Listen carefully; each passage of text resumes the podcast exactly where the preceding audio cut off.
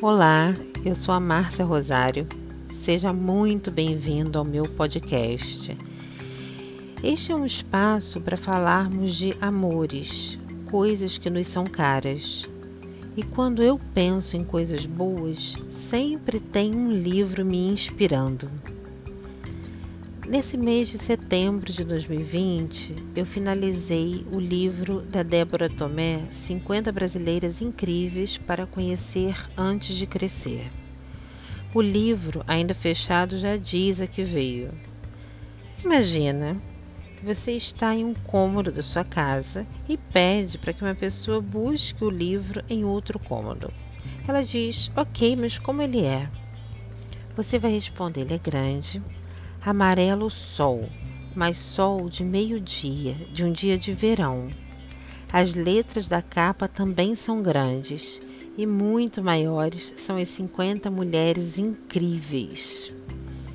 Bom, se você quiser mesmo conferir se é o livro que eu estou pedindo, dá uma aberturinha nele e você vai ser capturado por ilustrações lindíssimas.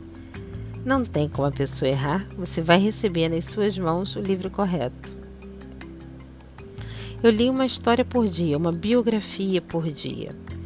Li quase sempre sentada na cama, com meu filho encaixado entre as minhas pernas, para que nós dois pudéssemos contemplar a ilustração. Que, como eu já disse, é uma história à parte. E era justamente por essa parte que eu iniciava todas as leituras. Nós aproveitávamos com detalhes as imagens, reconhecíamos algumas semelhanças, em especial quando eram mulheres negras, mas todas recebiam sempre um adjetivo amoroso. Todas as 50 mulheres tinham um detalhe, o cabelo, a cor da roupa, a cor da pele, que encantavam meu filho e ele dizia: Que linda, né, mãe? E eu concordava, todas lindas. Algumas eu conseguia ler na íntegra, outras eu precisava teatralizar. Não sei o que uma biografia tinha que prendia mais a atenção de uma criança de seis anos do que a outra.